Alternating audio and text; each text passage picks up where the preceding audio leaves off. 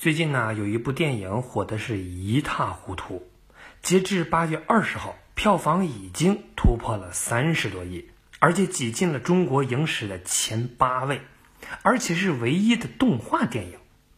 当然，人红是非多。现在这个电影哪吒有有有看了？我也去看了啊，但是前两天我一搜网上关于哪吒这种啊，有有一点奇怪，就是说哪吒抄袭。当时我看“抄袭”两个字，我特别敏感。我说怎么抄的？能超卖十三亿？我就去看了。看完之后，他们有的说那个哪吒走道那个姿势抄袭那樱花道，对吧？就是把那个手揣裤子里面，就是就是这么走，嗯说他抄袭樱花道。我说那这有点不讲理了，那就是樱花道刺挠啊。值得一提的是，影片最后呢还有一个预告，下一步是姜子牙。因为电影里所有的角色，比如说哪吒、李靖、太乙真人，包括姜子牙呢，都取材于明代的小说《封神演义》。于是大家都有点小激动，咱们中国这是要整一个封神宇宙出来吗？然而，你以为看了一部哪吒就看懂了封神宇宙吗？如果没看过原著，你知道神仙圈的撕逼有多刺激吗？所以呢？看《封神宇宙》之前，我们呢先做做功课，了解一下这部小说。首先，我们要弄清楚一个问题：这部小说的体系，按级别呢，其实简单划分就是圣、仙、神、人。先说圣，最高领导者是昊天上帝，掌管着一切。他下边呢有三大教，分别是总部在昆仑山。负责人是元始天尊的阐教，还有呢，就是总部在蓬莱阁，负责人是通天教主的截教，再有就是总部在离恨天，负责人是太上老君的人教。除了人教，其他两教呢都有很多小弟散布在各地修炼，修为足够的话就可以成仙。无论圣还是仙，都是退休老干部，平时呢只管修炼。而天上地下吃喝拉撒的这些事儿，都由一个叫天庭的机构来管理。给天庭干活的公职人员就是神。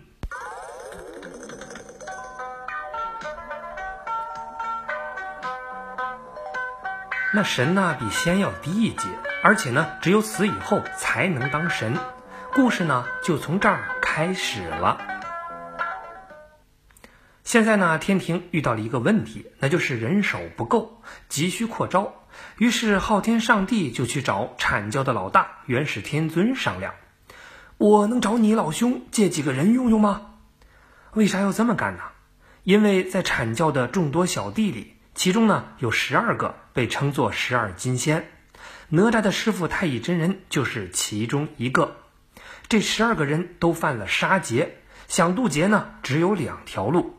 被杀或者是杀人，所以上帝就琢磨了：如果让他们被杀渡劫，再封成神给天庭打工，是不是就一举两得了呢？但是元始天尊不愿意，因为自己徒弟当上神，实际是等于降级了。咱们刚不是说了吗？神呢比仙级别要低，而且还是在体制内，哪里如退休老干部一般逍遥快活呢？孙不曾与先生结仇啊啊！你可见着一个圣婴大王吗？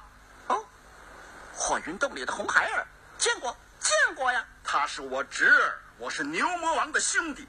前日家兄来信说你把我侄儿给害了，正要寻你报仇，你倒送上门来了。哎，他随观音菩萨做了善财童子，你怎么反倒来怪我呀？嘿，呸！哎，与人为奴，怎比自在为王？泼猴不知死活，你的末日到了。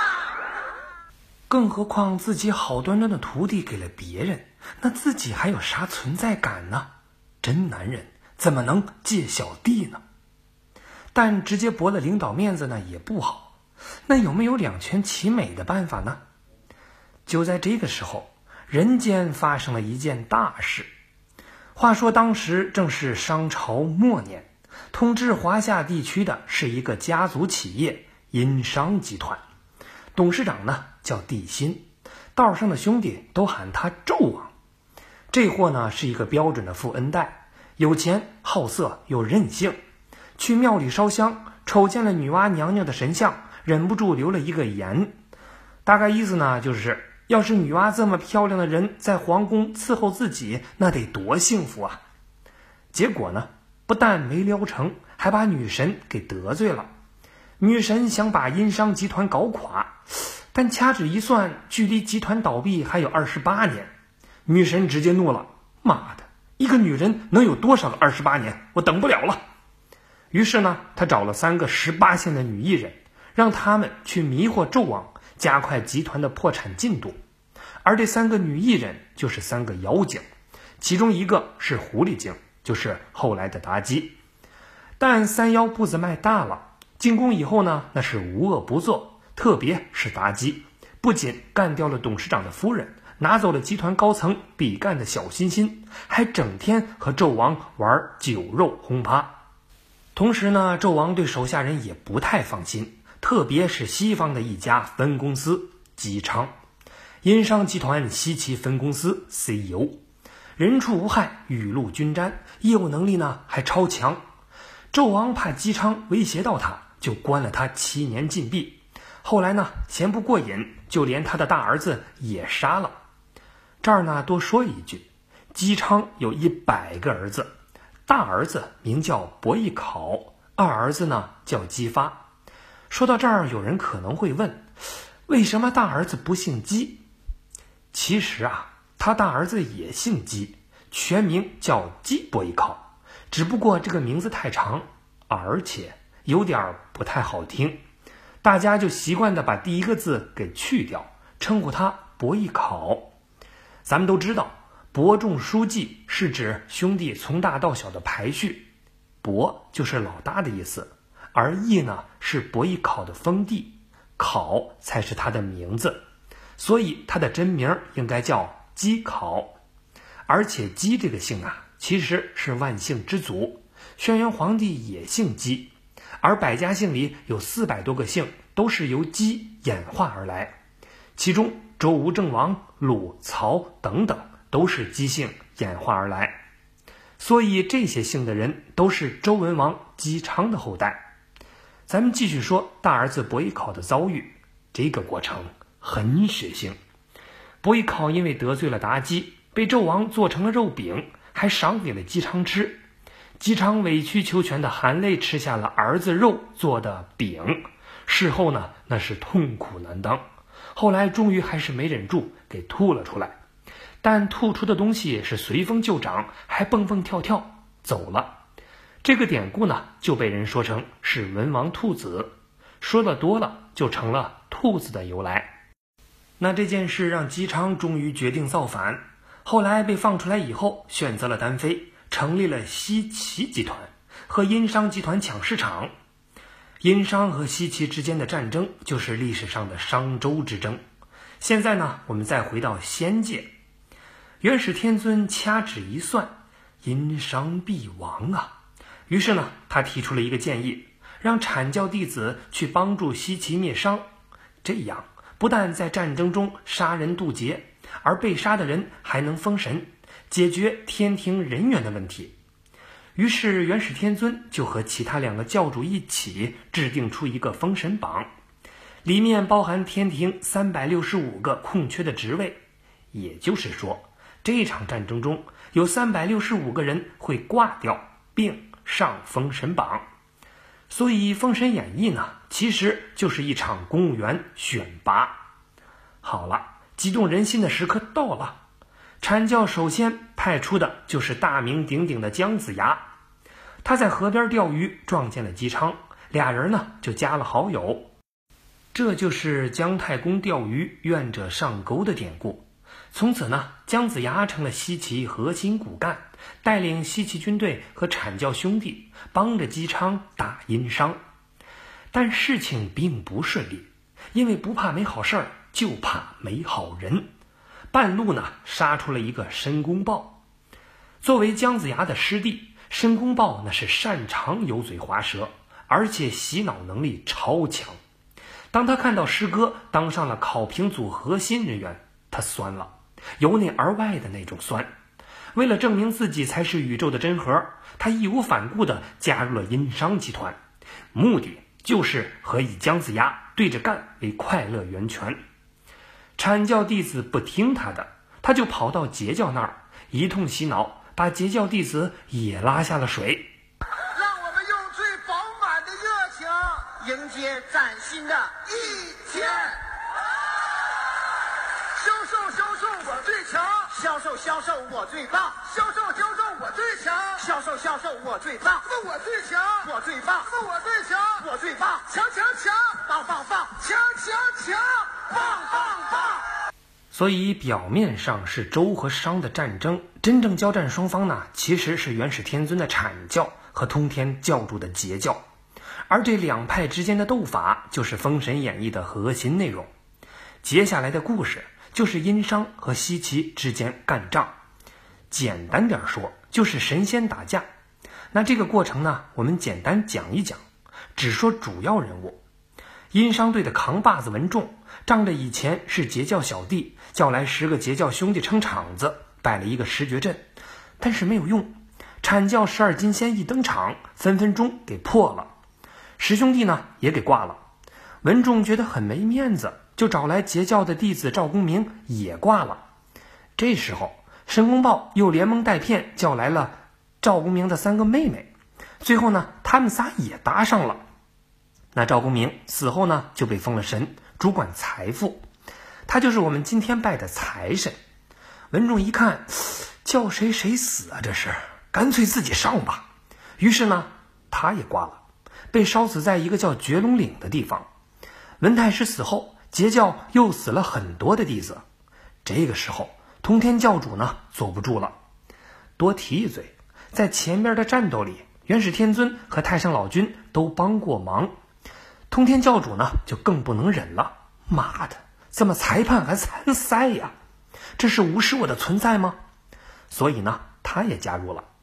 你可记住一点，截教的门人弟子呢，很多都是鱼虾蟹蚌修炼成人的。负责人一声招呼，鸡骨头鱼刺的就全都来了。通天教主这次放出了大招诛仙阵，听名字就知道是针对谁了。没错。就是专门对付元始天尊和太上老君，这让他们俩呢很头疼。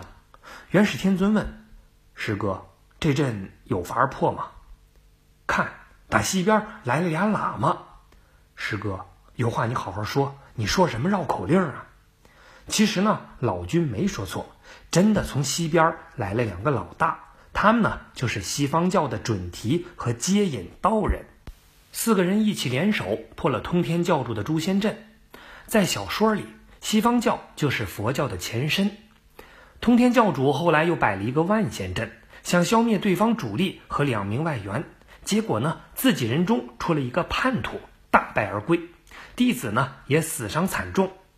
那这个故事深刻的告诉我们：一个教练再会布阵，也架不住自己人进乌龙球啊！通天教主是生无可恋。但还是想重启服务器再搏一把。最后呢，他的师傅红军老祖实在是看不下去了，就把他给带走了。到这儿呢，截教是元气大伤，殷商呢也就基本算是玩完了。纣王自焚，西岐攻进了国都，建立了周朝。最后的部分就是姜子牙在封神台封神，那些战死的弟子，无论是阐教还是截教，都当了神，成了天庭的公务员儿。还有一些呢是没有阵亡的人，比如阐教的李靖、哪吒、杨戬等等，他们后来都是靠自己的修炼肉身成圣，所以哪吒在《封神演义》里呢，只能是一个配角儿，跟《西游记》里牛魔王差不多。至于女娲派去的三个十八线的女艺人，因为残害了太多无辜，女娲呢很生气，让姜子牙把他们给砍了。不过这个确实有点被女娲坑了的意思。听明白了吧？《封神演义》呢，讲的就是这么回事儿，是不是感觉很有嚼头呢？啊，不是看头。所以呢，对于后边要出的系列，是不是很值得期待呢？那今天节目最后呢，我问大家一个问题：哪吒抽了龙王三太子敖丙的龙筋，按照古代人伯仲叔季的取名字顺序，是不是敖丙应该有一个大哥叫敖甲，有个二哥叫敖乙呢？其实不是的。之所以叫敖丙，是因为他是丙时出生的。有人会说，丙呢是十个天干里的一个，不存在丙时。那我解释一下，十二时辰里有记载是西周开始使用，汉朝明确下来的。哪吒所在的商朝更早于西周。如何计时有很多方法，比如说百科制、十时辰制等等。这里说的丙时呢，就是十时辰制。昼为朝雨中卜，夕夜为甲乙丙丁戊。再比如说，商朝有一天子叫武丁，就是因为他是丁时出生的。那么真正的问题呢来了，哪吒的大哥叫金吒，二哥呢叫木吒，那为什么老三不叫水吒呢？